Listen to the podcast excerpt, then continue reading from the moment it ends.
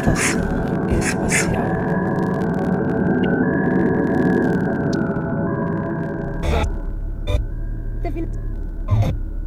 Do they know I'm black?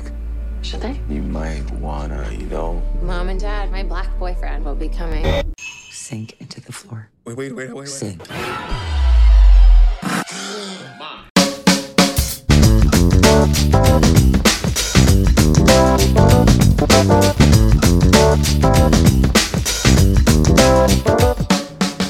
Sejam todos bem-vindos a mais um episódio do Estação Espacial, onde hoje para falar sobre o filme Corra, ou em inglês o Get Out, Get Out, como você queira a melhor pronunciação. E hoje com aqui comigo estamos um convidado que esperamos que esteja mais vezes na casa, que é o nosso querido Rai Faxino. Diga aí, Rai, tá tudo bom? E aí, rapaziada, meu nome é Rai Faustino, sou do canal Faustino Beats lá no YouTube, troco ideias sobre música e entretenimento em geral, certo? Sou guitarrista e vocalista da banda Fly também, enfim, faço um bocado de coisa nessa vida. Obrigado pelo convite e hoje eu tô aqui com o Manuel. E aí pessoal, beleza? É, espero que mais nesse episódio a gente consiga esclarecer, analisar mais um filme aí que fez bastante sucesso nos cinemas. E roxando esse episódio está Jay e AJ. Fala galera, mais uma vez como seu host, eu estou aqui hoje empolgadíssimo para falar desse filme. Eu que sou um fã de, desses roteiros originais, adorei esse filme e estou pronto aqui para dissecar ele. Então, sem mais delongas, ah, lembrando que esse primeiro nosso bloco é sem spoilers, então você que não assistiu o filme, fique livre para ouvir e quando começar os spoilers a gente vai avisar, aí você corre para ver e depois volta para escutar o podcast, tá bom? Então vamos ao que interessa.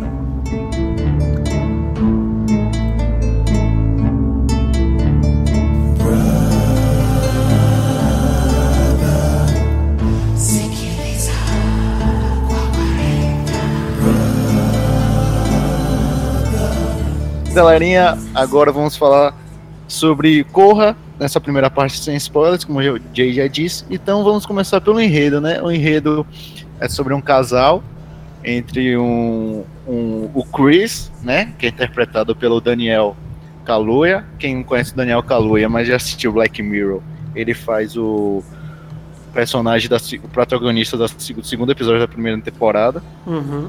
Ele vai junto com sua namorada, né? Branca, Rose, que é Alison Williams, que eu não sei se Jay conhece outros trabalhos dela, mas foi a primeira vez que eu vi ela assim em algum filme no cinema. Uhum. Se eu não me engano, é o primeiro filme oficial dela, assim, filme grande. Mas, antes de tudo, eu acho que já começou interessante, né? Que você já começou falando. Ele vai com a sua namorada branca. Então, acho que desde o começo a gente já introduziu um pouco do filme, né? Que é essa questão racial. Mas antes de a gente cair um pouquinho nessa parte do enredo, queria falar que eu conheci o Daniel, que é o ator que faz o protagonista, o Chris, no filme do Johnny English. Vocês já assistiram esse filme? É um filme do. É, como é o nome daquele comediante britânico que não fala? Mr. Bean? Isso mesmo, ele fez um filme do Mr. Bean, velho, chamado Johnny English. Filme bem besta, filme do Mr. Bean, mas ele era contracenava. Era um filme que fazia uma sátira 007 e ele era o sidekick do Mr. Bean. Mas depois ele Eu foi... lembro desse. Ah, Fale. É, Eu lembro desse filme, mas não lembro da cara dele, não. Tenho vontade de olhar aqui de novo pra ver se eu acho a cara dele. Sim, é, pode crer. E desde lá eu já falei, pô, esse cara é legal, é carismático. Porque no filme ele é bem carismático. Aí depois eu vi ele no Sicário e já achei outro papel massa. Eu falei, porra, tá aí um cara que tá pra crescer, né? E ele no Black Mirror é fantástico também. Ele é um ator Ele- assim que no, no Corra ele me superou. Porque até então ele faz um- meio que o mesmo papel em todos os filmes, que é um cara meio assim carismático, ok, mas meio que sem expressão, sabe? Ele tá sempre tipo, pô, o cara de boa. Tipo, não apresenta nada assim, sabe?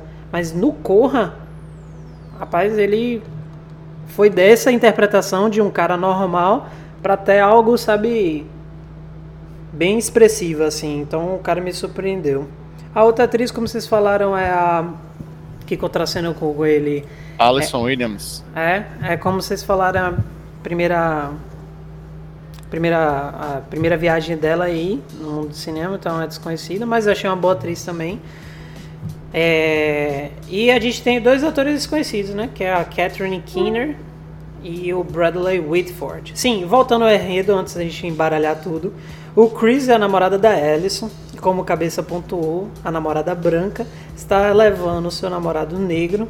Isso é importante frisar, a gente não estaria frisando de nada, porque faz parte do enredo, né? Faz parte do do como, é, como o próprio diretor é, apelidou um thriller social. Então fala sobre racismo.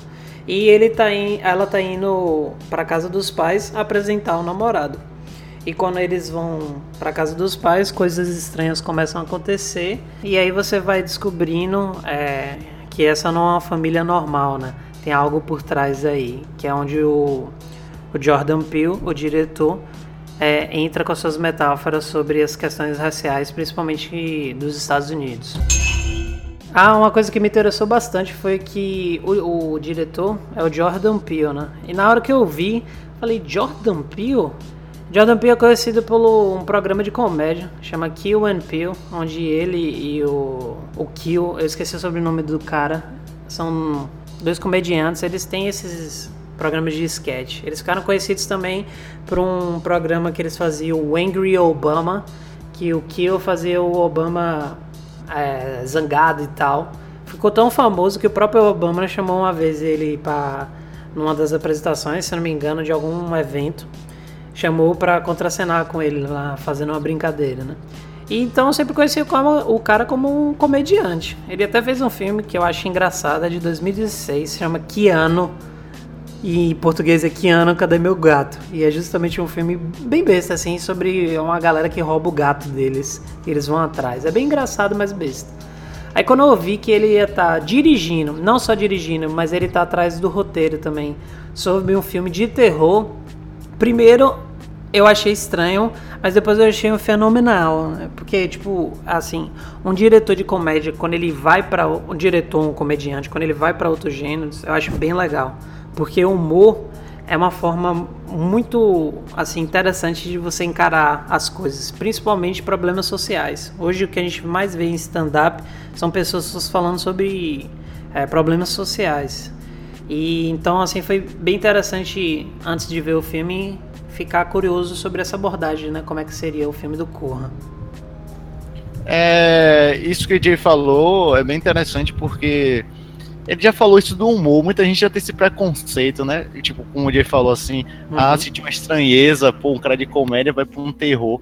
Mas ele mostra que dá pra você, sabe, conduzir um filme de terror justamente porque a comédia tem esse lado também meio satírico, meio crítico, então você pode colocar isso. Eu mesmo, como o Jay falou bem no início da gravação, né, gosta de um roteiros originais, gosta de algo assim mais sabe, original. Então eu também parto para essa linha. Eu, eu, gostei muito do filme. Como esse bloco é sem spoiler, a gente, eu, a gente vai dar nossas impressões gerais do filme, a gente não vai dar detalhes do enredo, até para não estragar. Mas é aquele tipo de filme que, se você realmente gosta de um filme reflexivo, um terror, que acima de tudo funciona como um terror, mas que tem esse lado original, esse lado reflexivo, como o Jay falou, né? O diretor quis fazer um, uma crítica é, social, né? Um thriller social. Então acho que você vai curtir bastante, né? Tem essa pegada Stephen King, né? Que utiliza o terror para fazer uma análise da sociedade. Acho muito, muito bem feito o filme. E isso já me, me conquistou bastante, né? E aí, Raí, o que você achou? Então, sobre o filme como um todo, eu gostei bastante também. Só discordo um pouquinho quando você fala do gênero terror. Claro que é, tem elementos disso, obviamente, no filme, mas a, da maneira que eu enxerguei o filme, da maneira que eu absorvi ele, na verdade, eu entendi muito mais como um suspense, porque quando a gente fala de terror, imediatamente vem a ideia dos jump scares, dos sustos que aparecem rapidamente na tela, fazem você saltar da cadeira. E desde os últimos anos aí, tem rolado alguns filmes que são vendidos como terror, mas quando você chega na hora H, não é bem isso, como teve A Bruxa em 2015, por exemplo, foi vendido como um super terror, e apesar de ter sim elementos sobrenaturais, é muito mais um suspense uhum. e quebrou a expectativa de muita gente. Eu acho que o Corra cai nessa mesma alçada aí, guardado as devidas proporções, tá? Uhum. Ele, foi, ele foi, foi, vendido como um terror, mas eu encaro ele muito mais como um suspense, sacou? Em nenhum momento eu tomei um mega susto, mas o tempo todo no filme eu tava tenso, porque eu não sabia o que estava acontecendo. Na verdade é uma questão de nomenclatura. É, a bruxa, é, Babadook, Corra não são terror, são filmes de horror, que você fica horrorizado. O terror é justamente como o Rai estava falando, na questão mais de susto, então é tipo o chamado, o grito. E Rai tocou numa questão bem interessante. Hoje, os filmes de terror, né? Os filmes do mal, assim, são conhecidos como essa questão do jump scare, sabe? E algo tá ficando maçante, né? A gente tá vivendo uma época aí do cinema de blockbusters, que tá vários filmes de heróis, e são filmes encaixados em fórmula, assim, não criticando filmes de heróis, mas blockbuster ele tem que alcançar tipo todo o maior público que ele conseguir. Então, tipo, é, eles acabam fazendo fórmulas, né, para o filme dar certo. E o filme de terror achou sua fórmula há muito tempo, né? Que é essa questão do jump scare. Então, assim, era até fácil você identificar no, nos filmes as cenas, né? Quando você vê que o áudio tá baixando, pum, você sabia que ia ver um jump scare. E é engraçado que tem um diretor que eu gosto, que é o James Wan. Eu acho que ele deu uma mudada nisso quando ele apresentou a série Insidious, Sobrenatural. E ele também fez. Manuel, me refresca a memória. Invocação do Mal. Isso, Invocação do Mal, The Conjuring. Que... Eu, tava, eu tava esperando você terminar de falar sobre isso justamente para citar The Conjuring 1 e 2 como exceções desse, nesse caso, né? Porque isso. são filmes muito bem feitos. Eu nem gosto tanto de terror de susto, mas eu tenho que admitir que são filmes muito bem dirigidos. Uhum. São dos James Wan, sabe? Que é, ele renovou, sabe? Ele tinha uma fórmula que você sabia até quando ia ter o jump scare e era aquilo, susto, susto, susto, susto. E ele conseguiu renovar isso. Então eu ia assistir o filme dele empolgado porque eu sabia, não, agora eu vou tomar susto. Só que ainda usava o jump scare como forma de, sabe, desse entretenimento. É uma das coisas que eu acabei perdendo porque esse gênero, um dos gêneros meus favoritos, foi isso e aí eu encontrei em filmes como A Bruxa, Babadook, Corra, é o que me vem à cabeça agora. Ah, sim, um filme que eu assisti essa semana, falei até com cabeça, que para mim é um, ah, eu acho que é o melhor filme de horror que eu já assisti na história da minha vida, que é um filme coreano chamado O Lamento, ou em inglês The Wailing. A gente vai fazer um programa sobre que eu vou querer. É, eles trabalham na construção, sabe? Então eles vão te deixando horrorizados. E normalmente eles te dão um susto. Porque o susto você libera energia, né? Você, ah, descansei. E você vai ficando tenso, tenso, tenso, tenso, que você fica, meu Deus, sabe? Você fica acuado. É aquela hora que seu pelo do corpo sobe, sabe? Você fica realmente com medo. Então, o bom desses filmes é isso: é a construção, é a tensão, sabe? E você naquela expectativa dela ser quebrada com um jump scare ou com uma troca de cena repentina. E não, o filme te deixa literalmente sufocado. Então, acho que ele acertou nisso daqui. Foi uma, olha, tipo, uma ótima maneira de diálogo para ele estar tá tratando sobre o filme e eu achei, tipo assim, irado, sabe? É isso que. É, isso que Jay falou depois dessa aula aí da diferença entre o horror e o terror, que foi muito válido, inclusive.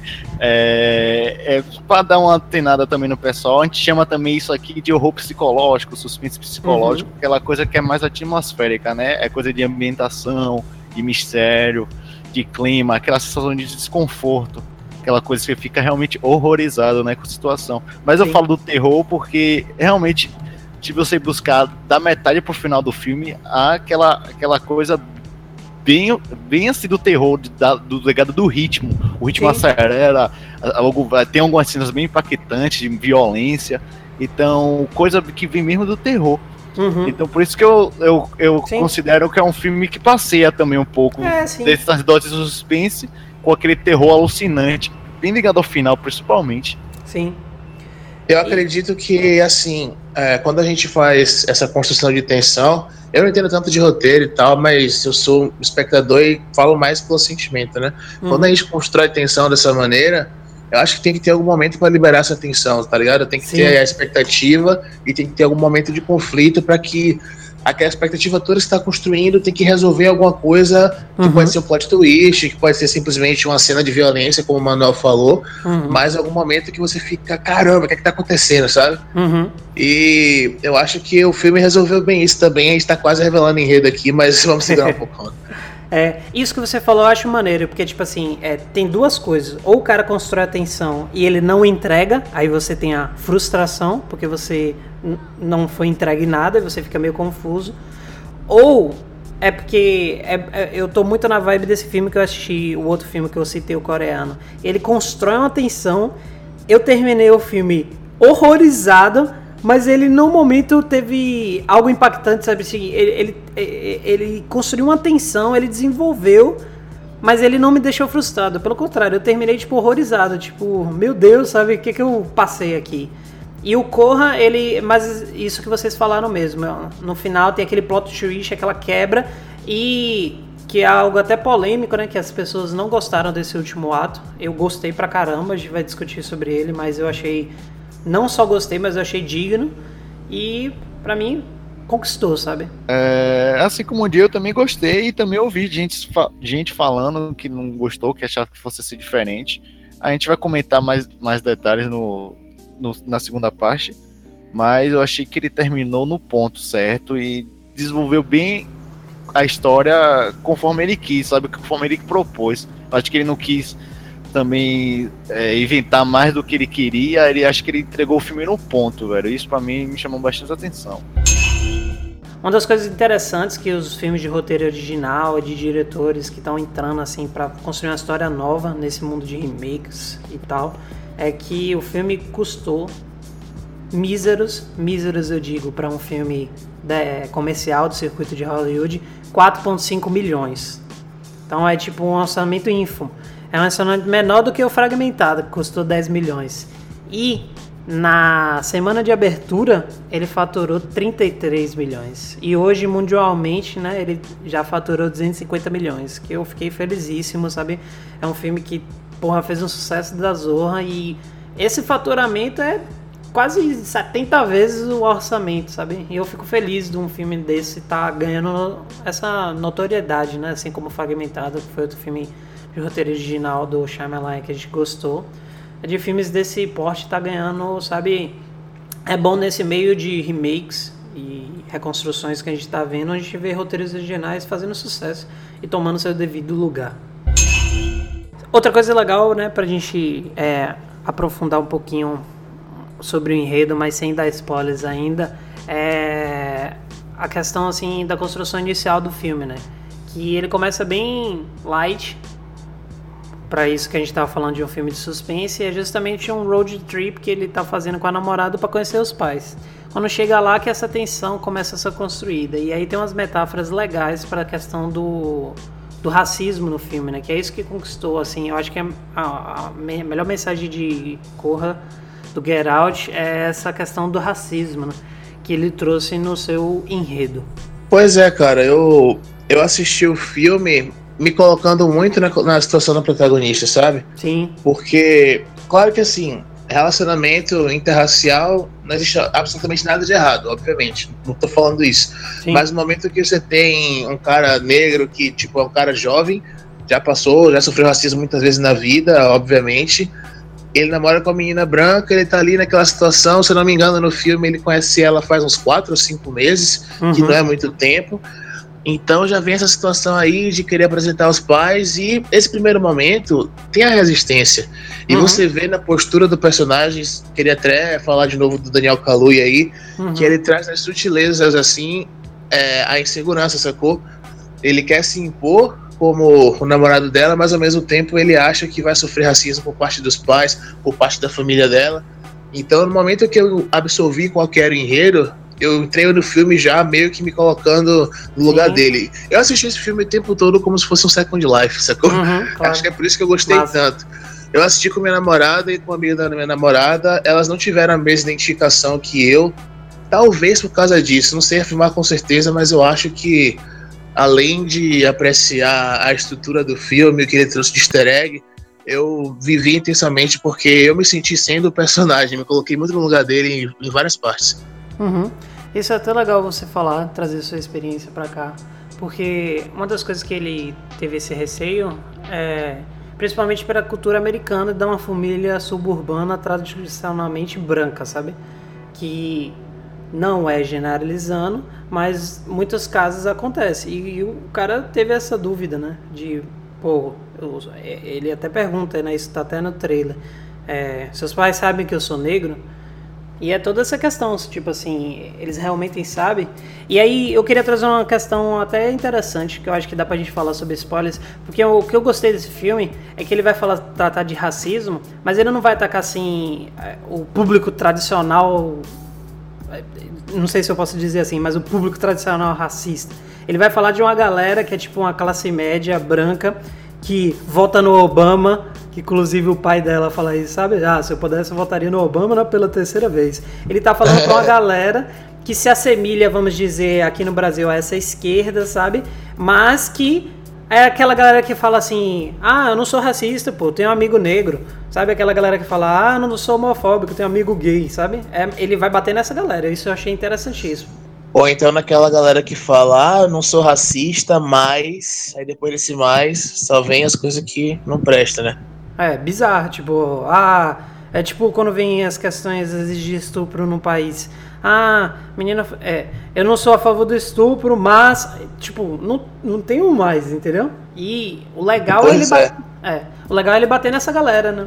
Com certeza, cara. Então, quando eu fui vendo o filme que ele tava levando nessa pegada, eu fui me identificando e entendendo que, se eu fosse traçar uma metáfora para uma coisa que aconteceu na vida real, eu acho que esse filme tem muito o tom do discurso do Chris Rock no Oscars de 2016, se não me engano, quando teve aquela polêmica do Oscars Still So White, tá tudo muito branco, que não uhum. tinha nenhum indicado negro em a categoria, lembra? Sim, foi de 2016 mesmo. Aí o discurso do Chris Rock ironicamente, o apresentador negro, ele foi lá e ele tocou em todos esses assuntos de maneira muito pontual e foi engraçado como ele meio que conseguiu esfregar um pouco essa hipocrisia na cara daquela galera que aparentemente estava achando que estava tudo muito bem. Tem uma parte do discurso que me marca muito, que eu lembro até hoje.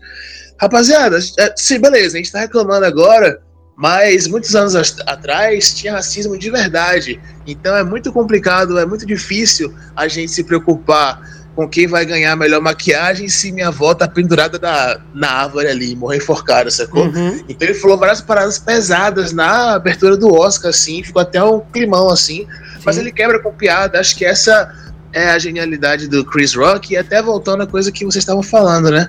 O diretor Jordan Peele faz humor, mas a crítica tá imbuída no humor, sacou? Ele soube trazer isso pro filme, ele soube trazer essa pegada de deixar você tenso e ao mesmo tempo trazer várias questões voltadas para racismo. E tem muitos diálogos que ele deixa isso implícito e quem tá ligado sente naquela hora que hum, olha o racismo uhum. rolando aí.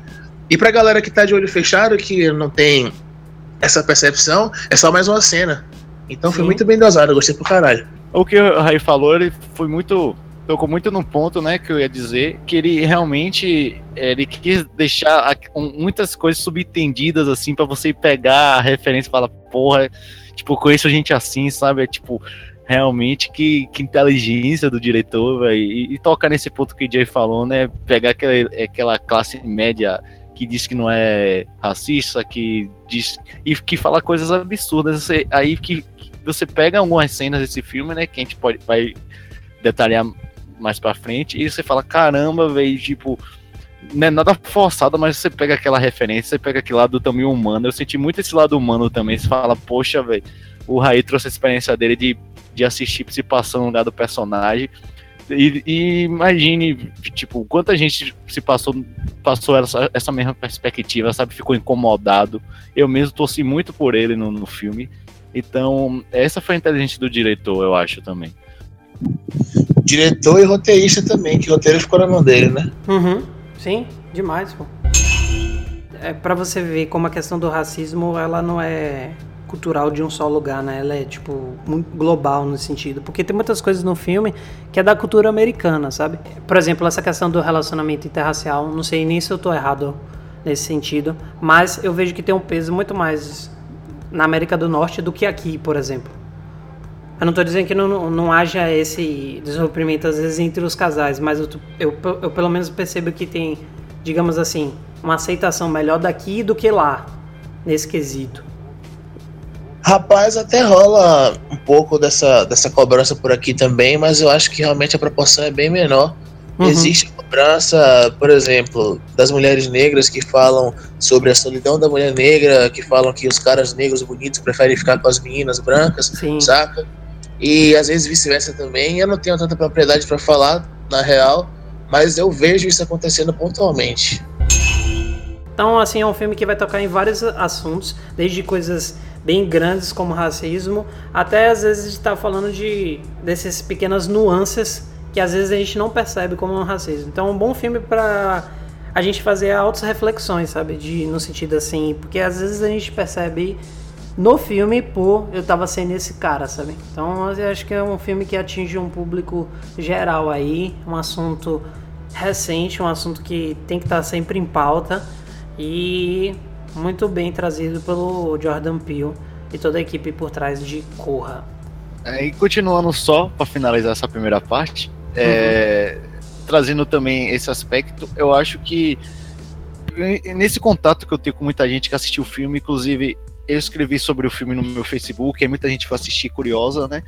E aí muita gente me- trouxe feedback, né, do que achou. E engraçado que a maioria das pessoas que não gostaram tanto do filme, em nenhum momento criticaram essa abordagem racista, essa crítica social e racial que o diretor faz, acho que atingiu um pouco. Todo mundo trouxe essa reflexão para si, sabe? Independente se o cara é de direita, de esquerda, principalmente aqui no Brasil que tem essa dicotomia tão forte, né? De esquerda, direita, se é de humanas, de exatas. Acho que a galera percebeu a mensagem que o diretor quis passar. Acho que eu achei isso muito inteligente, porque eu achava que, principalmente por ter essa, essa dicotomia aqui no Brasil, de muita gente ser intolerante politicamente, socialmente, eu achei que ia, ia- o filme ia trazer mais um fuzuê em relação a isso. E o que, pelo menos o contato que eu tive com a internet, com as pessoas que assistiram, realmente eu vi que todo mundo pegou um pouco dessa reflexão, que é muito válida para um momento. Então, eu acho que eu indico para as pessoas que não assistiram, justamente também por esse ponto, e mais dois pontos que a gente não falou aqui, mas que eu queria trazer também, pelo menos que me chamou bastante atenção, é que a, a parte também do, do terceiro ato do filme, que eu, a gente falou do roteiro original, a gente falou da reflexão, mas se você gosta de Black Mirror, se você, sei lá, já assistiu algum episódio, apesar de eu ter falado já que o ator faz, mas realmente é um plot twist meio Black Mirror, bem assim, um- uma coisa bem que vai deixar realmente sua mente bem assim, trabalhando depois após do filme, querendo entender, sabe? Até recomendo quem, quem assistiu uma vez assistir de novo, caso Uhum. não entenda. E eu acho que também uma coisa muito boa que, que o diretor trouxe pro terror foi um alívio cômico, né? Que eu achei muito interessante e achei bem dosado, não achei forçado, e eu achei que realmente era, foi algo inovador, entendeu? Pro terror, assim. Sim. Isso que você Melhor falou, personagem, inclusive. É. Deixando claro, melhor personagem. que é o amigo dele que a gente vai falar também. Acho que a melhor descrição que, que tem é a do diretor. É um thriller social, onde o racismo é o monstro nessa história de horror.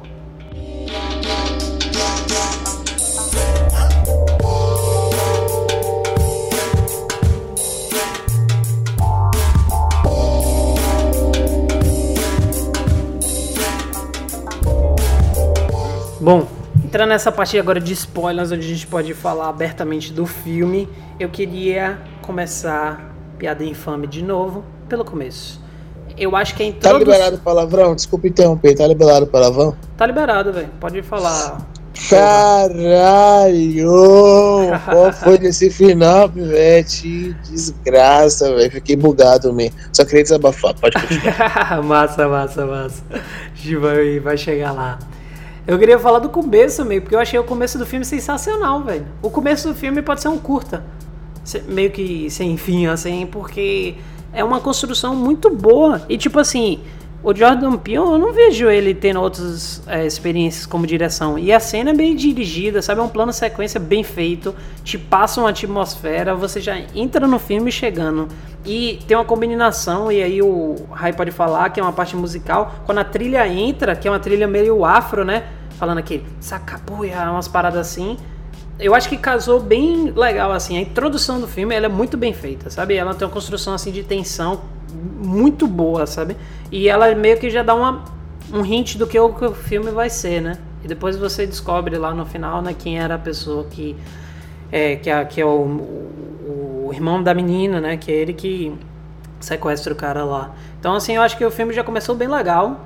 Eu já tava, tipo, quando eu fui assistir com cabeça no cinema, quando começou eu falei, porra, eu só tinha assistido um trailer, eu falei, é, vai ser um filme bom pra caralho mesmo. Ele começou muito bem, a trilha sonora, essa- é, a trilha sonora do filme é sensacional e casou bem assim com as cenas. Pois é, só pra recapitular, assim, quem tá aqui no programa e assistiu, então se você não assistiu, já tomou um aí.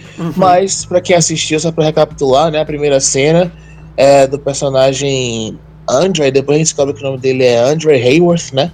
Sim. Ele tá andando por um bairro de subúrbio, um bairro tipicamente branco e tal, e ele tá meio perdido ali de noite, tentando encontrar um determinado endereço, e do nada ele é capturado por um cara mascarado, ele toma lá um mata-leão, desmaia, colocado no, no, no trunk do carro, né, no porta-malas, Uhum. e o carro se pica, a gente fica tentando entender o que aconteceu. Depois a gente vai ter as respostas. E logo depois disso, corta e mostra uma cena com como se fosse a janela de um carro, passando várias árvores assim. Quais são aquelas árvores de eucalipto? Aquelas Sim. árvores bem grandes. É, se não for, é algo parecido. Se não for, agora vai ser, porque eu não vou lembrar É. o nome. Mas acho que uma coisa que me passou, depois pensando, né? Não na hora, porque eu tava mais curioso pra saber o que ia acontecer. Mas depois, quando eu parei pra pensar, é que aquelas árvores ali, na verdade, a gente vê lá no finalzinho do filme, que é da estrada que leva pra chegar na casa dos pais dela.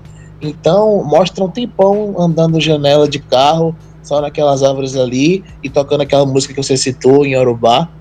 Uhum. E acho que isso denota muito a distância, né? Porque assim, se você viu aquela cena do começo, você sabe que aquela casa dos pais delas é muito longe de tudo. Então, Sim. se der alguma merda lá, você tá muito ferrado. Mas, rapidinho, é Yorubá mesmo? Eu tenho 95% de certeza. Porque você, é, é isso, sabe? Trouxe, não, mesmo assim, eu acho que a música trouxe uma estética africana bem interessante. E outra curiosidade, né? O, o ator que faz o cara que é sequestrado no começo do filme, o Lee Keith, ele que fez o Snoop Dogg, né? No Straight Out of Compton. Do filme que. Sim, velho. Ele é muito bom, ele é muito bom. NWA, é, é muito bom o ator. Bem legal mesmo. No Straight Outta Compton ele aparece pouco, acho que marca mais pela semelhança mesmo com o Snoop Dogg, que é. a caracterização ficou muito boa, mas nesse filme aqui você vê um pouco do range, um pouco não, muito do range nele, né? É. Porque no começo ele vem com os maneirismos de cultura negra, falando bem Ebonics, falando bastante gíria assim. Uhum. Não bastante porque ele fala pouco, mas logo com- quando ele volta no filme, que você vê ele já caracterizado diferente, com outras roupas, falando com uma maneira mais pausada, com outra linguagem, você vê que, porra, Ele é um é ótimo um ator. ator que trouxe duas posturas e você tem que entender o que aconteceu com o personagem, né? Uhum. Lembrando que ele- esse cara faz Atlanta. Atlanta é um serial aí pra vocês assistirem. Serial muito bom. Fala sobre uma cultura hip hop, cultura negra. Outra dica aí fantástica. Pra quem não assiste, Ele Atlanta. fez Selma também. Hã? Selma.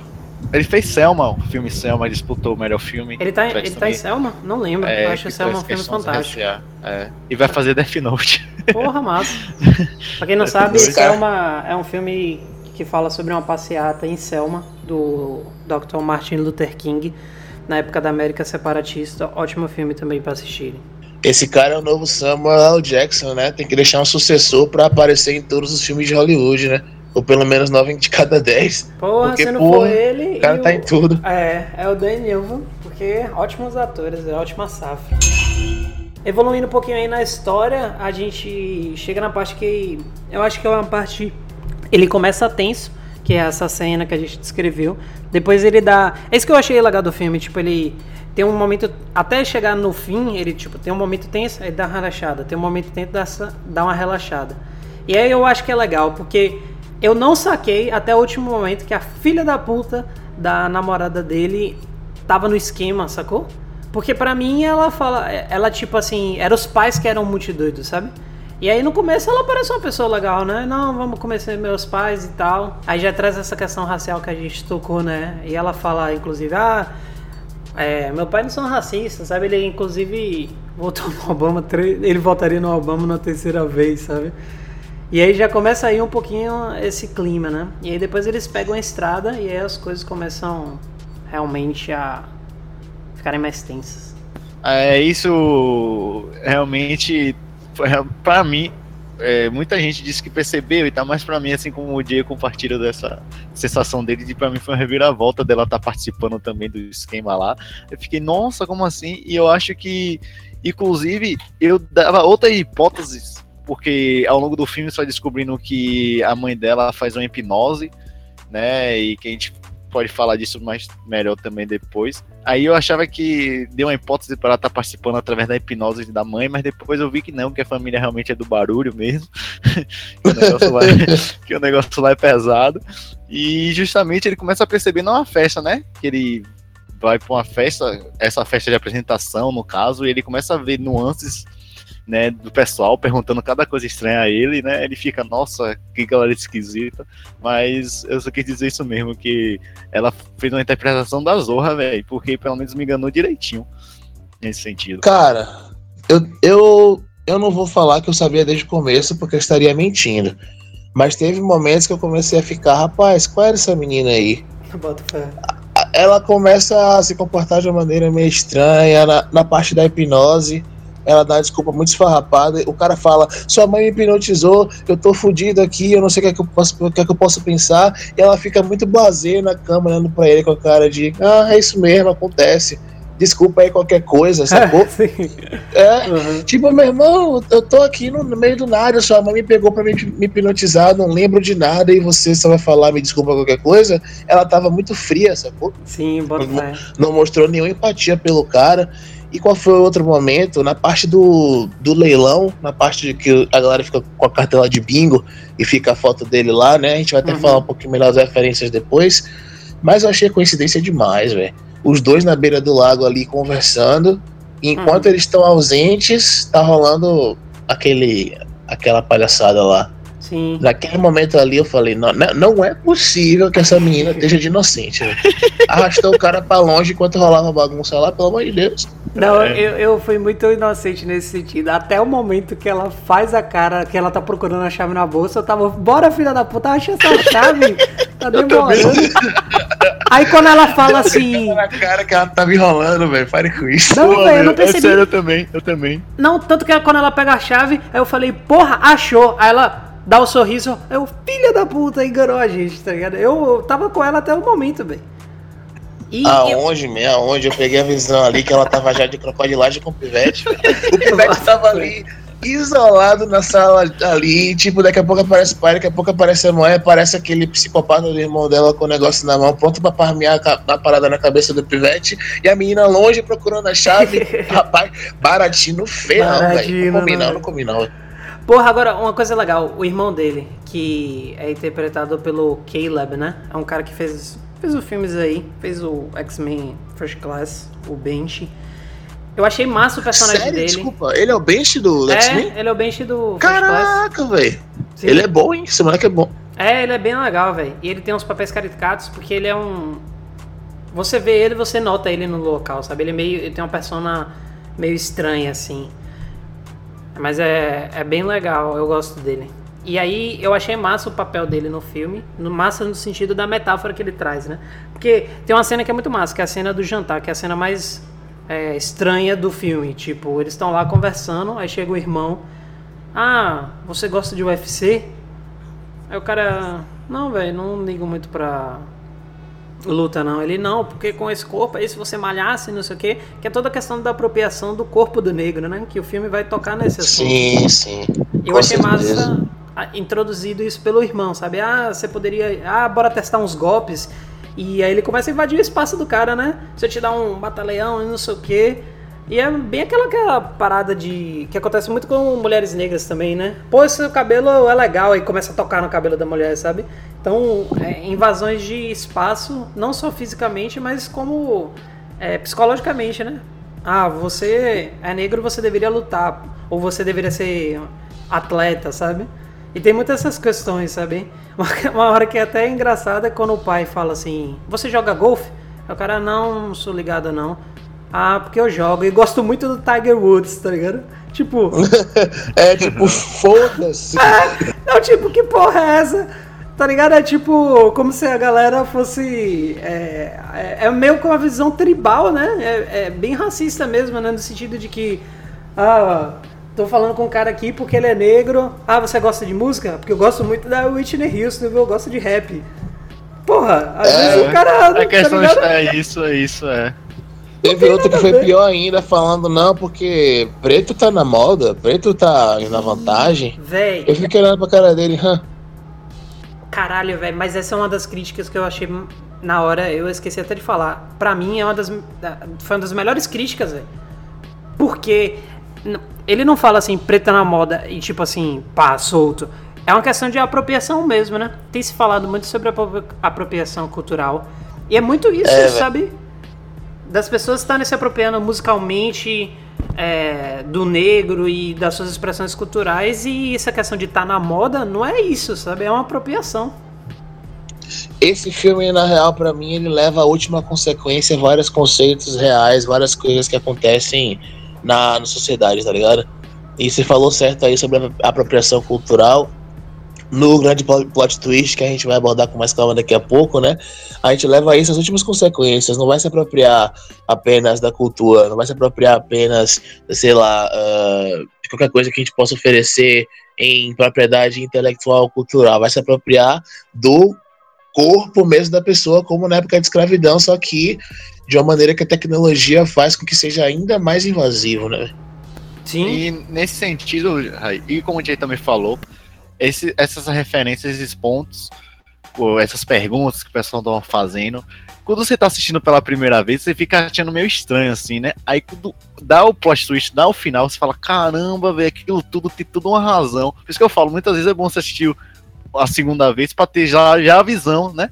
Você assistir já com, com a visão que, da crítica do próprio, do próprio filme. É, toca também do lado do, do racismo científico, né? Aquela, aquela corrente que dizia que os brancos eram mais. tipo, o- o- por ter o, o cérebro mais avantajados, eram mais inteligentes que os negros. E, e quando o pai, no caso o pai, o líder da família, fala que o avô dele perdeu.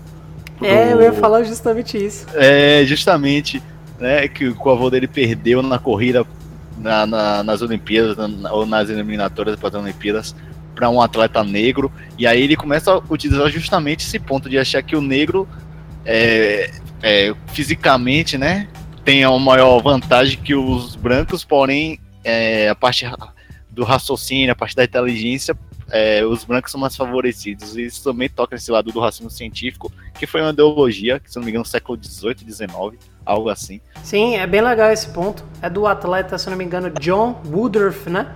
Que foi nas Olimpíadas de Berlim de 36, que a Alemanha nazista já estava se levantando, porque, se não me engano, o Hitler entra no poder em 33.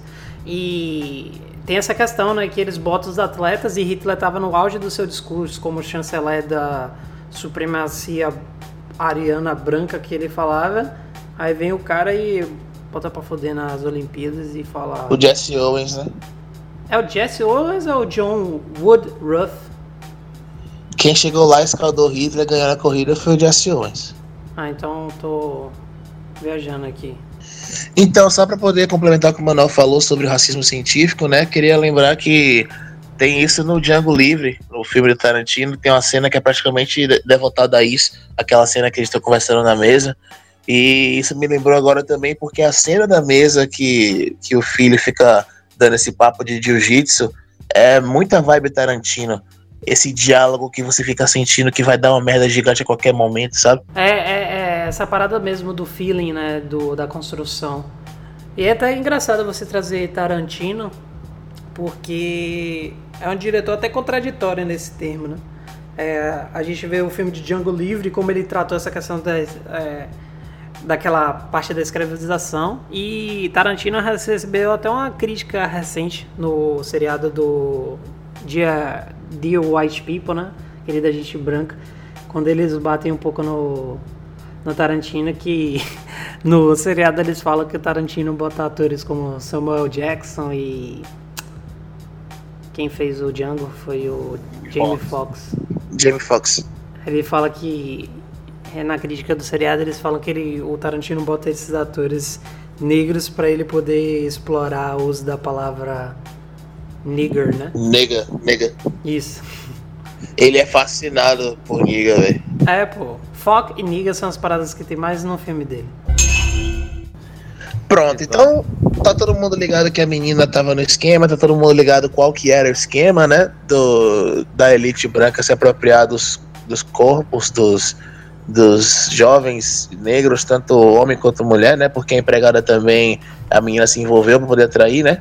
No final a Sim. gente vê o álbum de fotos e descobre Ah, isso que a mais. avó e o avô, né? Estão naqueles corpos. É isso. Então eu queria chamar a atenção aqui para alguns detalhes, velho. Por exemplo, é, naquele momento que eles estão andando na estrada e atropela o, o bichinho lá, o bichinho morre.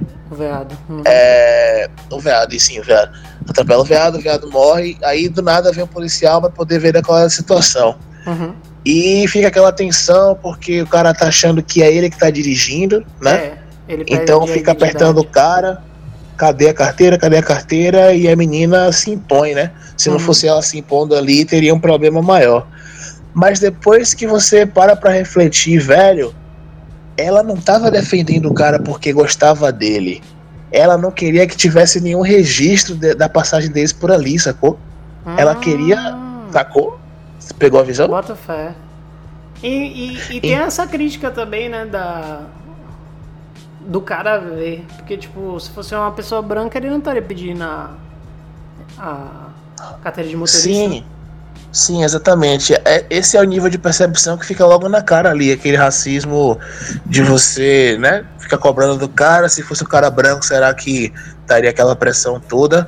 Uhum. Mas eu senti essa reflexão além, né? De pensar que a atitude dela naquele momento não foi nobre de proteger o cara, sacou? É, que é o que o o filme quer te passar no primeiro momento, né? Que você pensar que a menina é, É. boa. Inclusive, essa cena era uma cena que eu achei meio desconectada, assim, porque eu falei, pô, o filme, eu sei que o filme vai fazer uma crítica ao racismo, mas, tipo, essa, essa parte do policial é tão óbvia que eu achei, pô, o filme deu um, um toque muito mais inteligente depois, que eu achei isso aí muito óbvio. Mas agora o que o Rai falou, velho, porra, realmente. é, foi uma percepção muito válida, acho que cresceu um- uns 10 pontos agora o filme, na- além do que E já tinha na, acho- minha, na, minha, na minha cabeça. E é isso, velho. Eu acho que ainda cumpre essa função que não afetou tanto a mim. Chegou um ponto que eu parei de acreditar nela, mas vocês dois pegaram até o final do plot twist acreditando nela. Uhum. Então essa cena reforça. Essa cena faz você acreditar que ela se importa com ele. Uhum. É.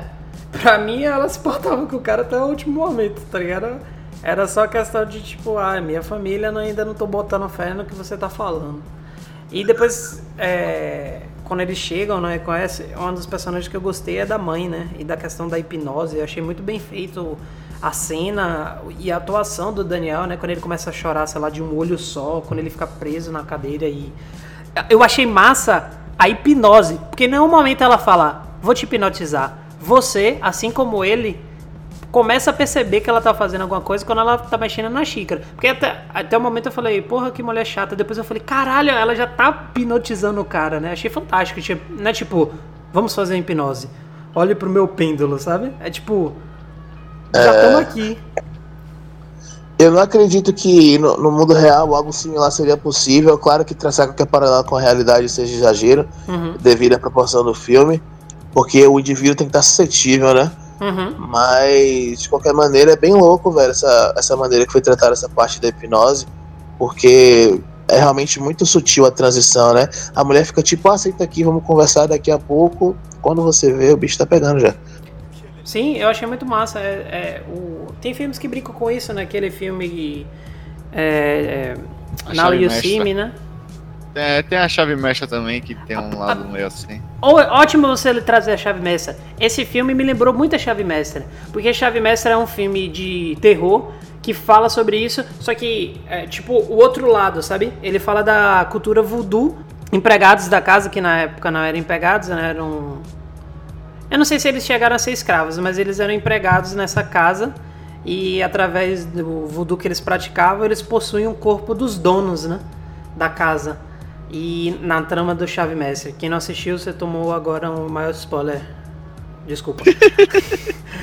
Mas. É verdade. É tipo. Tá desculpado. Eu- Você não tinha assistido, não? Eu não, mas tá de boa. Ô, véi, desculpa. Mas vale, mas vale a experiência ainda assim, velho. Ô, Eu vou ver depois, mas o filme é velhão, velho. A altura dessa, relaxa, fique de boa. É, véi. Não, não tire isso da edição, não. Ah, não vou tirar, velho, que merda. Me empolguei. Porque eu achei, na hora eu lembrei, porque é tipo um counterplot, sabe? É tipo o oposto mesmo. Mas, porra, que mole. Mas é isso aí. Chave mestra é o Get Out do mundo bizarro. É, velho. Chave mestre é o Geralt dos brancos, tá ligado? Esses brancos malucos. Fucking white people. É, tá ligado? White people are crazy, sabe? Essa galera. Sabe? Mas massa tem esse counterplot. Aí gostei muito dessa questão da hipnose. E como o filme brinca com isso, né? Que aí, pra mim, que ele vai se tornando um filme de terror. A cena é incrível, ele no sofá, quando ele afunda no sofá.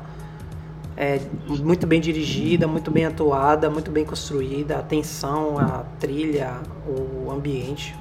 10-10. Dá uma agonia braba, velho. Dá uma agonia muito braba essa cena. Eu lembrei de uma parada que eu queria falar que aconteceu antes, se eu não me engano. Uhum. No momento que, quando ele chega logo na casa, ele vai com o pai dela no quintal, né? Eles vão dar um rolê na casa pra conhecer e tal. E ele vai falando, logo quando entra na cozinha, eles veem a empregada, que é. Esqueci o nome dela, Guinevere, uma parada assim. É, eu também não lembro, velho. É, vai ficar em falta o nome dela, mas tá todo mundo lembrado que é a moça que cuidava da casa. Uhum. E o cara já pegou a visão, né? Pô, todo mundo aqui é branco, os quem trabalha é negro e o próprio pai já toma a palavra. Eu sei que parece estranho, não sei o que, não sei o que. Aí ele fala o seguinte: tem uma parada muito louca que se perdeu na tradução nessa parte. Se Hum. liga só. Ele fala com a, ele fala com com Daniel Kaluuya, né? Esqueci o nome do personagem, esqueci todo mundo. Chris. Vamos lá. Ele, com o Chris, né? Obrigado. Ele fala com o Chris, que parece estranho, mas o que é que acontece? A gente contratou eles na época que meus pais eram vivos, mas depois que meus pais morreram, a gente não pôde demiti-los. Isso foi na tradução da legenda que eu vi, pelo menos. Mas se a gente pegar isso em inglês, velho, é muito foda o detalhe que o cara colocou no roteiro.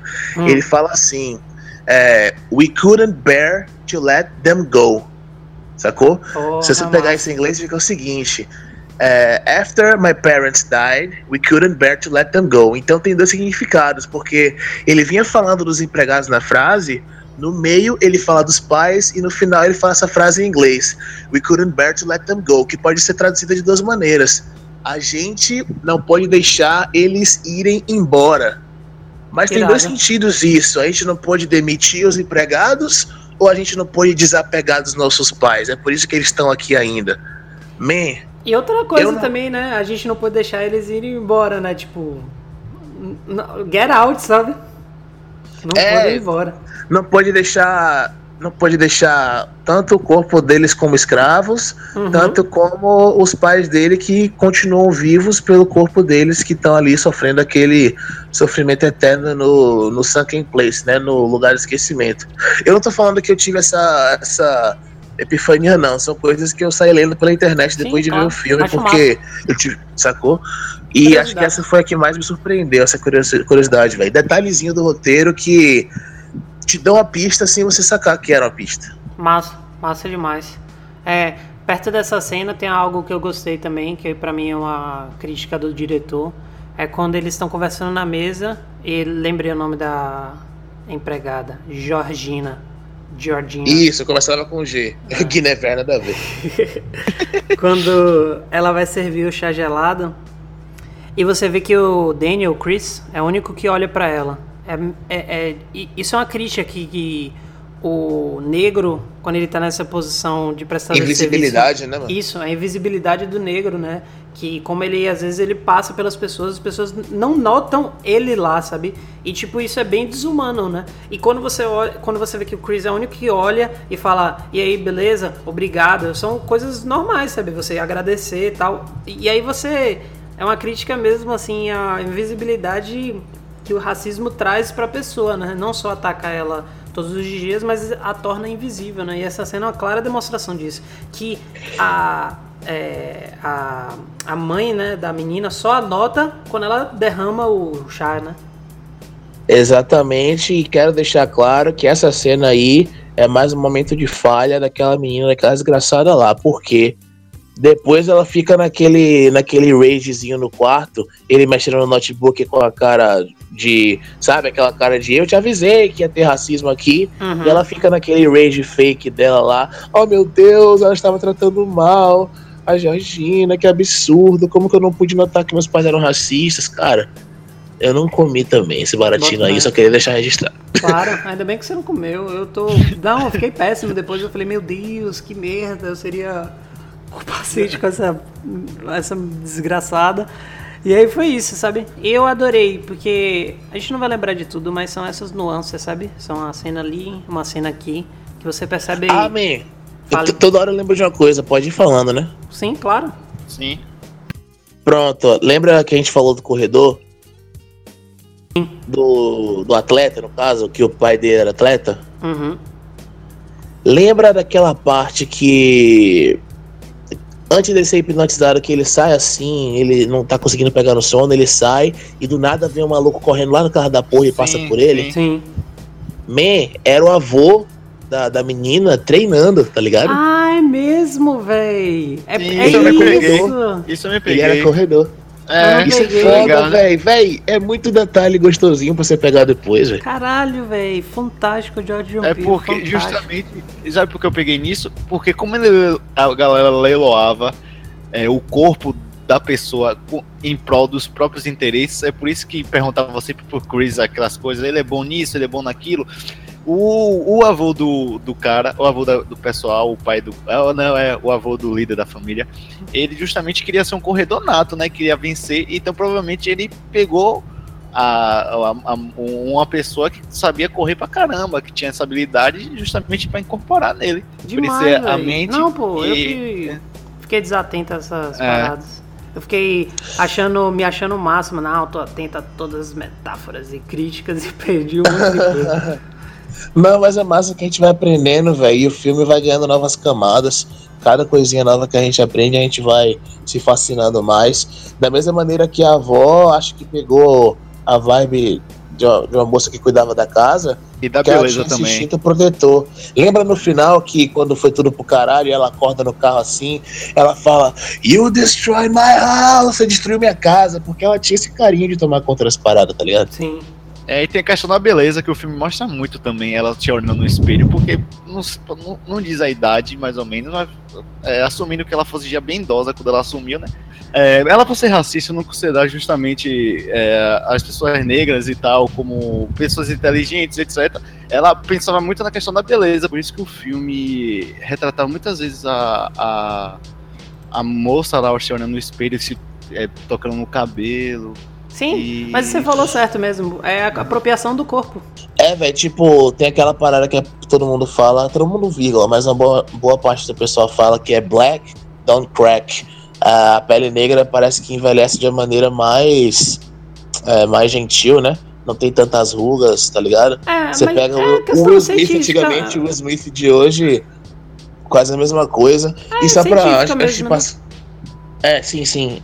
E só pra antes de passar para o próximo assunto, a atuação dessa menina, cara, me assustou, irmão. Porra, é fantástico, né? Quando dá Naquela close parte no que ela- sorriso dela. Que ela vai ser É, naquela parte que ela, carregador. que ela. Naquela parte que ela cua o Chris, que justamente essa parte do carregador que você citou aqui agora, você vê que alterna entre as duas personalidades, você vê que ela tá quase quebrando e depois ela volta. E, velho, como que a atriz conseguiu fazer isso de maneira muito muito assustadora? Acho que esse é o adjetivo, cara. Eu fiquei bolado quando, especialmente a primeira vez que eu assisti, porque eu não sabia o que tava acontecendo. Uhum. Isso que você falou de alternância, eu gostei em todas as cenas que o flash bate no olho da pessoa e a pessoa volta à sua consciência. Acontece isso com o cara quando ele se dá o tiro, acontece isso com ela e acontece isso com o, o Andrew lá no, no começo, né? Você vê, ele tá todo passivo, aí toma o flash, aí ele se vê naquela situação, ele, caramba, eu posso me agir agora, ele sai, sabe? Get out, get out, get out. Essas alternâncias que eles fazem é de arrepiar mesmo. 10-10 para essa atuação da galera, viu? E aí eu queria avançar para o final, que meus amigos, que final, como o Rai falou no começo, caralho. Porque a gente chega no momento do filme que eu falei, caralho, ele tá fudido, né? Quando ele se vê naquela cadeira, até que quando ele começa Aí eu me senti inteligente, que aí eu peguei. Quando ele começou a arranhar o sofá, eu falei, ele vai botar no ouvido, vai dar o truque do maneiro e vai pegar a galera. Dito e feito, velho. A, a parte quando ele começa a reagir, que quando ele dá a segunda bolada na cabeça do cara, eu falei, pronto, man, é esse filme que eu quero ver. Eu não quero ver um filme que o cara vai terminar fudido. Eu falei, ia falar, porra, ia terminar triste. Esse é um filme que, até uma, eu acho que é uma, até uma crítica, né? Porque é, eu tava vendo outro podcast, o podcast do um podcast novo do Não Ovo, Rebobinando, do Luigi, do Amigos do Fórum. Ele tava falando, né? É, é muito essa questão do como o negro é colocado no cinema. É sempre como, sabe, o gangster, cara do mal. E às vezes ele não é colocado como herói. E aí é o momento do cara virar o herói, sabe? Graças a Deus a gente vai ter agora o filme do Pantera Negra. A gente vai ter Aleluia. é, é, essa personificação do negro como herói. Mas esse, esse filme foi, teve esse momento, sabe? Que é porra de final triste, porque o terror tá tendo muito dessa, né? De terminar o bonzinho se lenhando. E esse filme mereceu o Chris metendo a desgraça em todo mundo e matando mesmo, meu irmão. Porque é, é tipo uma crítica, né? Eu acho que é até uma crítica bem atual, sabe? De tipo. É, para as coisas que estão acontecendo nos Estados Unidos, sabe? As revoltas, o Black Lives Matter, sabe? Você vai acuando a, a sociedade negra até um momento que ela vai reagir como vocês estão atacando ela. Truculência é isso mesmo, sacou? Quando ele bate na galera e ele sai matando, eu falei: é isso aí, man, é isso aí. É, velho, é bem. É, é a catarse, né, velho? Porque você só viu só tensão, só tensão, só dúvida, aí você tem um plot twist que é desolador pra caralho. Aquela cena, justamente quando. Assim, ele tá quase reagindo naquela cena que eles estão saindo, né? Uhum. É, a menina procurando a chave. Quando ele vai correr pra reagir, pra bater no cara, a, a mulher bate com a colher na, na xícara, né? E ele cai. E ele cai e você fica, velho, ferrou, velho É. ferrou muito pra esse brother. Mas aí você vê a esperança triste. voltando lentamente e tal. Eu achei massa. Quando ele mata o guri, ele vem e mata o pai. Eu falei, vai, filha da puta. E aí, é, aí você fica triste de novo, né? Porque, porra, a- a- aí você vê o avô e a avó indo atrás dele, a menina. Aí você, caralho, ele vai se fuder, não sei o que. Aí ele consegue tirar foto do cara. O cara se, se dá o tiro, né? O avô se mata na hora que o verdadeiro cara toma consciência e se mata. E aí você vê o carro da polícia chegando. Aí eu, caralho, o filme vai terminar tristão. Porque eu pensei que fosse o policial do começo. Aí ele ia ver Sim. o cara em cima de uma menina, ensanguentada. E ela começa a falar, né? Help, help, né? Aí eu falei, caralho, velho, não. Não, e outra coisa que eu acho que o filme tocou bastante também foi a questão de como ele usou a inteligência dele pra se salvar, né? Que acho que o diretor quis trazer esse toque de dizer, porque todo filme de terror, todo filme de suspense terror, sempre o negro é desfavorecido, ou ele morre logo no início, ou ele, sei lá, não usa a inteligência. Ele falou que não, se o filme tá criticando justamente esse, esse racismo científico, ele não vai sobreviver porque ele é mais forte, ele não vai sobreviver porque ele é, é o que corre mais rápido, ele vai usar a inteligência dele. E naquele momento da parte do, do da hipnose, usando a corezinha, mostra que ele conseguiu usar a inteligência de botar um algodão no ouvido, que ele já estava preso, mas ele conseguiu raspar ali no colchão, no, na cadeira que ele tava, e conseguiu tirar e botar o, o ponto no, no ouvido e não, e não ficar algo que eu fiquei- achei genial, inclusive, eu achei, pô, bem bolado que o cara É fez. claro, né? pô. É genial porque ele é antítese das representações de, dos negros que a gente tem na, no cinema, pô. Ele não é um atleta, ele é um fotógrafo, sabe? Ele, como você falou, ele usou a cabeça e ele se tornou o herói. E o cara quer mostrar isso. Protagonistas negros podem ter isso, sabe? Podem ser isso. Isso é muito louco, velho. Eu queria trazer o conceito aqui chamado de ressignificação. A palavra negra no passado, ela foi usada muito para poder diminuir as pessoas negras, os escravos, né? Era totalmente pejorativo. E hoje em dia a cultura hip hop, por exemplo, ela traz com muito mais naturalidade, né? Tipo, os brancos não podem falar porque obviamente não é bem visto, mas os negros é, falam, é, se referem como niga, né? Como se fosse humano daqui, meu amigo, my nigga, sabe? Uhum. Existe essa ressignificação. E tem uma ressignificação muito sutil nessa cena que ele vai se libertar, cara. Ele coloca algodão no ouvido, não é? Uhum. Os escravos colhiam de algodão para algodão. poder sobreviver. Já, Olha aí. Agora que você falou, porra. Ele teve que colher algodão pra sobreviver, irmão. Irado. Esse filme é foda demais, Tô arrepiado, velho. vai tomar no cu. Irada, velho. Irada. Massa. Então, rapaziada, não sei se vocês viram, mas rola um final alternativo na internet. Vocês viram? Rola? Eu vi falar Rola. agora, mas eu não vi não. Como é que é? Nunca vi. Pois é, cara. Você viu, mano? Não vi não, vi não. Aproveita e conta. Ah, interessante. Pode falar então como, Pode. como vai ser? Manda aí. Tá. Quem não assistiu, como a gente, spoiler agora, então corta aí. Beleza. Vamos trocar ideia aí dos dois finais, né? Tem um final que foi fi- pros cinemas e esse final alternativo, que depois a gente vai correr atrás do link aí. Espero que ainda esteja no ar. E se tiver tudo de boa, a gente coloca aí na postagem. Uhum. O final que foi pro cinema, que todo mundo aqui viu, é um final bacana, porque o, o Chris, ele se salva, vem o carro da polícia de longe, a gente acha que vai dar problema, quando a gente vê, é um amigo dele que simplesmente entende logo de cara qual era a situação, né? Uhum. Ele sabia a conduta do Chris, sabia que se tinha um banho de sangue lá, não foi causado por ele. Na verdade foi, mas foi em legítima defesa, né? Sim. Ele não, não causou aquele problema, então o cara sabia da colete mesmo, sabia que ele estava em perigo, foi lá na intenção de resgatar o cara. Eles simplesmente vão embora e acaba o filme e você vê que por mais que ele tenha cicatrizes psicológicas, ele está bem e pode fazer o possível para viver uma vida normal dali para frente, apesar de nunca mais tomar um chá na vida. Mas no final alternativo, velho, acaba mal.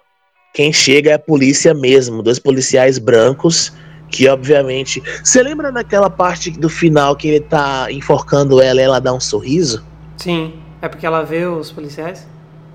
É porque ela já tá pegando a visão que, rapaz, essa confusão aqui que vai chegar a polícia e se chegar a polícia, o errado no contexto vai ser você. Eu posso até ser, eu posso até morrer aqui, mas você vai presa. Na minha opinião, é o que o sorriso dela significa. Uhum. Nesse final, nesse final feliz que foi pro cinema, o sorriso fica meio perdido no contexto, tá ligado? É, Ficou eu só achei mais que era da persona é, É. dela, né? ficou um sadismo meio aleatório. Só que quando Uhum. você vê o final alternativo, faz sentido. Chega a polícia, dois policiais brancos prendem o cara, velho. Ó, que merda. Essa é bad. Ele esse tá. final. Ele, esse, esse final é bad porque ele pega. É, life, velho. Pega prisão perpétua. Tem uma cena, inclusive, depois. Caralho.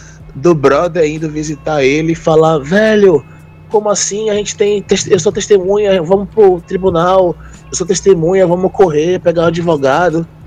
E ele tá do outro lado da linha, sabe naquele vidro que fica um telefone de cada lado? Sim, o buff. Uhum. Então fica o brother falando, velho, não, vamos levar um pro tribunal, porque você sofreu isso, isso e isso, eu sou testemunha, vamos lá, vamos correr atrás. E ele do outro lado, ele tá destruído. Ele fala, velho, relaxa. Eu parei eles, tá ligado? Ele tá simplesmente satisfeito por ter matado eles e parado com aquela indústria de escravos humanos pretos, né? Uhum. E ele aceita o destino dele, velho. Ele fica preso pra sempre. Caralho, acaba o velho. filme. É muito triste, velho. É, é, E eu, e eu me liguei depois numa. Não, não foi nem uma entrevista, foi mais um depoimento solto do Jordan Peele. Que ele filmou esse final e depois ele ficou ressentido de que o filme era tão tenso e tão puxado que as pessoas mereciam um final feliz. Então foi filmar essa versão que foi pros cinemas. E tem, tem a ver com. Eu acho que eu vi alguma notícia que ele mudou esse final pelos eh, os eventos recentes dos Estados Unidos na época, né?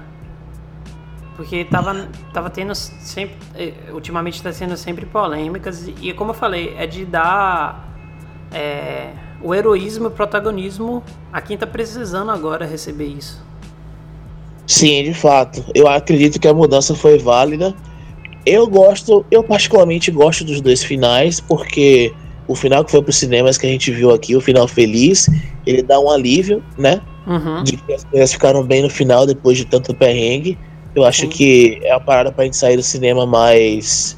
menos fudido, né? Porque, pô, tanto sofrimento.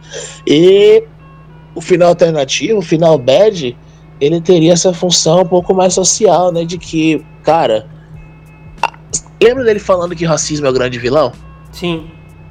Então acho que seria mais ou menos isso. Tudo que ele passou durante o filme inteiro, todas aquelas provações, são diferentes facetas do racismo que você, como jovem negro, enfrenta diariamente, às vezes. E no final das contas, quando dá uma merda, você ainda é você encara a justiça de maneira desigual, sacou? Sim. Seria um retrato extremamente fiel da, da sociedade, só que levado a proporções fantásticas com toques Black Mirror e tudo mais. Uhum. Eu É, gosto dos finais, particularmente. Eu também pensei nesse final que poderia ser impactante nesse ponto aí que você falou. Inclusive, eu achei que seria uma pegada também bem Black Mirror, Stephen King, assim, de tipo o final do nevoeiro, sabe? O cara se lasca assim e aí você fica refle- refletindo. Eu achei que ia ser assim, mas também o final do filme eu, eu também achei também válido, o final bonzinho, né? Porque acho que deu um alívio pra gente que tava assistindo, eu tava tão incomodado com tudo aquilo Uhum. que eu acho que valeu, velho. Eu não achei que só foi válido, como achei do caralho, porque é, é, tipo, eu tinha essa noção, sabe? Que é meio que virou. No gênero de terror, o bonzinho virou, tipo. Demérito, sabe? Ah, que filme de terror fraco, final bonzinho, bom ganhando. E nesse caso eu achei que é isso aí, sabe? Chris mata todo mundo e, como o, o colega dele fala, considerate this situation handle, sabe? Tipo, acabou, velho. Terminamos. Ele, ele é muito bom, né, velho? Ah, velho, a gente nem tocou muito I'm nele. TSC, I'm TS, I'm TS motherfucking A. We É, handle velho. shit. Ele é maravilhoso, Nossa, ele é um- uma polícia de aeroporto, tá ligado? É isso. Ele é muito locademia de polícia, velho. Ele é um personagem de locademia de polícia relativamente controlado, jogado no filme de terror. Véi, se você for parar pra analisar friamente, ele é um personagem todo errado, velho. Ele tá deslocado e ele só faz piada o filme todo, mas é muito bom, Mas velho. é muito bom porque é, é- é tipo assim, é o Jordan Peele no filme. Entendeu? É o personagem comediante dentro do filme. E aí você vê que é, o background do diretor como comediante trouxe isso, sabe? Inclusive, se eu não me engano, o ator é das antigas dessa área de, de comédia, sabe? É, eu não tenho certeza, desculpa, mas é, se eu não me engano, na época que eu tava pesquisando pra gente fazer o, o podcast, eu lembrei muito disso. E é massa botar, né, é, essa, esse peso de comédia no filme, achei bem legal. Você traz de volta a raiz do próprio diretor, né, que é comediante. Sim, sim, é foda que ele conseguiu botar uma pitada de, uma pitada de tudo, né, velho? Toda a vivência dele, assim, ele trouxe vários elementos e colocou no filme de maneira bem harmoniosa, velho. Muito satisfeito com o resultado, de verdade. E é isso, velho. Pra mim, finalizando mesmo, Corra é um filme sensacional. É, Eu não vejo nem por que dar uma nota, tipo, se fosse dar nota, não daria 10. Pra mim é um filme foda em, em todos os aspectos. É um filme que tem um timing perfeito, porque ele fala de uma questão é, que sempre é atual. Ele tá. Eu fiquei depois pensando, velho, esse filme foi pro ar depois que Trump assumiu, sabe? Então é um filme que, principalmente nos Estados Unidos, essa questão deles estão vivendo lá isso, então acho que assim é, em todos os aspectos, como filme, como material de entretenimento, de cultural, sim, achei o filme sensacional. Pra mim é uma das revelações desse ano e quero ver mais coisas do Jordan Peele, quero ver mais coisas do Daniel, sabe? Fantástico. É isso. Também fecho o filme, principalmente com os pontos que o Ray trouxe, que elevaram ainda mais, né? Meu conceito a respeito do filme, né? Porque o filme é realmente é, consegue ser bom em tudo que propõe, né? Tem um elenco muito bom, a história é muito boa, a história original, o final muito bom, reviravolta. Tem o toque cômico excelente no filme, a trilha sonora, a ambientação. Tudo no filme é praticamente impecável, tudo no filme contribui para fazer uma obra muito bem feita, como o Jay falou, né? Serve como uma obra artística, é, de entretenimento e serve também como uma obra reflexiva. É isso que eu sempre busquei no, ter- no terror, sempre gostei do lado comportamental, como eu sempre falo aqui. Então, eu realmente amei demais esse filme, me deixou eu tava, já tava já esperando o filme pelo hype que estavam fazendo. Não quis ver o trailer, inclusive eu não recomendo, pelo menos eu achei o trailer muito revelador desse filme, então se você é, se você chegou até aqui, né, você já viu o filme, então, mas se, se você quiser recomendar pra alguém que não viu ainda, não peça pra essa pessoa não assistir o trailer, porque o trailer revela muitos detalhes que a gente comentou aqui, muita coisa que, que eu acho que não é válido pra quem não assistiu ainda, então eu já tava com um hype bem grande pro filme e o filme realmente trouxe tudo aquilo que eu esperava e, e um pouco mais ainda. Né? então gostei bastante, é uma nota realmente aí é 10 pra mim. É, tenho duas ressalvas. na verdade. Uma ressalva séria de, de furo e outra ressalva de brincadeira. Mas primeiro ressalva séria. Hum, O último flash que ele dá pra acordar, no caso, o avô, hum. não era pra ter rolado aquele flash, porque eu não vi ele conseguindo carregar o celular depois. Tem um momento que o celular descarrega, e depois não É, Isso é aquele furo de roteiro que filha da putice de continuismo que a gente fica enchendo o saco, mas não, nem, tipo, não me incomoda, nem, tá ligado? nem dizer isso, eu ia falar um celular, um Windows Phone, man. Aquele celular não era nem pra estar abrindo a câmera. Foi mal, velho. Zoei a galera. Quem tem o Windows Phone, troca de celular, velho. Porque eu acho que vai morrer daqui a uns anos. Se você tem, se você tem Windows Phone, você está errado, velho. Tem um brother que É. chama Windows Phone há muitos anos e finalmente pegou o Android. A É, gente, meu. porra, estourou champanhe. É, a gente estourou champanhe, velho. Caralho, cara, você vai instalar aplicativo, cara. Bota o Tinder nessa merda. Por que, velho? Porque o filme é, é patrocinado pela Microsoft, tá ligado? Você vê um Windows Phone lá, que loucura, É. usa isso. Rola, rola, rola uns merchan, né, velho? Tem merchan da, da Canon, da, da, É. Sim. da, da câmera ali, pá. Então, Demais. teve uns apoios ali interessantes. Esse lançamento de 4.5 aí teve uma galera ajudando, pá. É demais. Mas só pra chegar na última ressalva, só pra deixar Ah. claro que agora é palhaçada total, tá? Sim. Inclusive, tire as crianças da sala porque minha ressalva ela é relativamente pornográfica, rapaziada. A parada é a seguinte. Velho, essa mulher pegou muito negão nessa vida. Correto? Com certeza. Como que esse brother não se ligou que a estrutura já não era a mesma? Que já não lá. tava intacta aquela situação ali, velho. Como é que ele não desconfiou? Ela falou: Não, você é meu primeiro namorado negão. Hum, tá certo. É, lá, Sei. volta Era normal. só isso mesmo. É, só isso mesmo que eu queria deixar aqui pra, pra todo mundo refletir. Ai, ai. É porque ela intercalava, pô. Você viu que ela tinha uma namorada mulher também. É, então ela tinha mulher, acho que só vingou uma, né? Só vingou uma porque é foda. Não, engraçado que você tocou nesse ponto. Até aquela parte que ele olhou as namoradas, eu ainda não desconfiava. Não acredito. Pior que é mesmo, agora que você falou, velho. É mesmo, velho. Eu, pensei, eu, eu acho que eu Eu pensei na hora. que Vocês não se ligaram, velho. É verdade, nas fotos, velho. Como foi? Eu acho que você, cabeça falou, acho que eu na hora falei, caralho, velho, que família, família barril ficar roubando namorada assim. ah, não, não acredito. Ai, velho. De white people, na moral? É muito bom isso. Eu, véi, né, o pior é que eu vi essa cena e fiquei. Massa. E agora ele vai fazer o quê? É, velho, foda, porra, a gente é escroto, velho. É isso mesmo, é isso mesmo, velho. Ai, Véi, ai. aquela mulher tava já experiência, velho. Tinha muita gente naquela foto e por que, que ela guardou aquelas fotos não faço uma ideia também, mas tudo bem. Acho que é um troféuzinho dela ali, né? É, velho, é maluquice, velho. Gente psicopata é isso mesmo. Hannibal tinha alguma coisa, ela tinha isso, sabe? Então é isso, galera. Finalizando o episódio de hoje. Espero que vocês tenham curtido. A conversa foi divertidíssima. Quero de antemão já agradecer a presença de Rafael China aqui com a gente, junto com eu, comigo e Manuel, que apareça mais vezes, que foi bem legal, viu? É sim, velho. Mais uma vez, obrigado pelo convite. A gravação foi muito divertida. Tô doido pra ver o resultado aí. E com certeza eu vou participar de mais episódios. Tô realizando meu sonho, caralho. É o primeiro podcast da vida. Valeu, Obrigado, rapaziada. Quero agradecer a minha mãe. Beijo pra Sasha, pra todo mundo aí, caralho. Jordan P, eu te amo. É nóis. Então valeu, galerinha. Esse foi o episódio de hoje. Espero que vocês tenham gostado. E se puderem curtir a nossa página aí do Facebook, né? Estação Espacial. A gente também tem um blog que a gente está sempre postando textos nossos. Né? Assina meu canal, rapaziada. Nunca te pedi nada. Lembrando aí É. pra galera que tá assistindo, Faustina tem um canal no YouTube muito bom, falando sobre música, hip hop e outras coisas, né?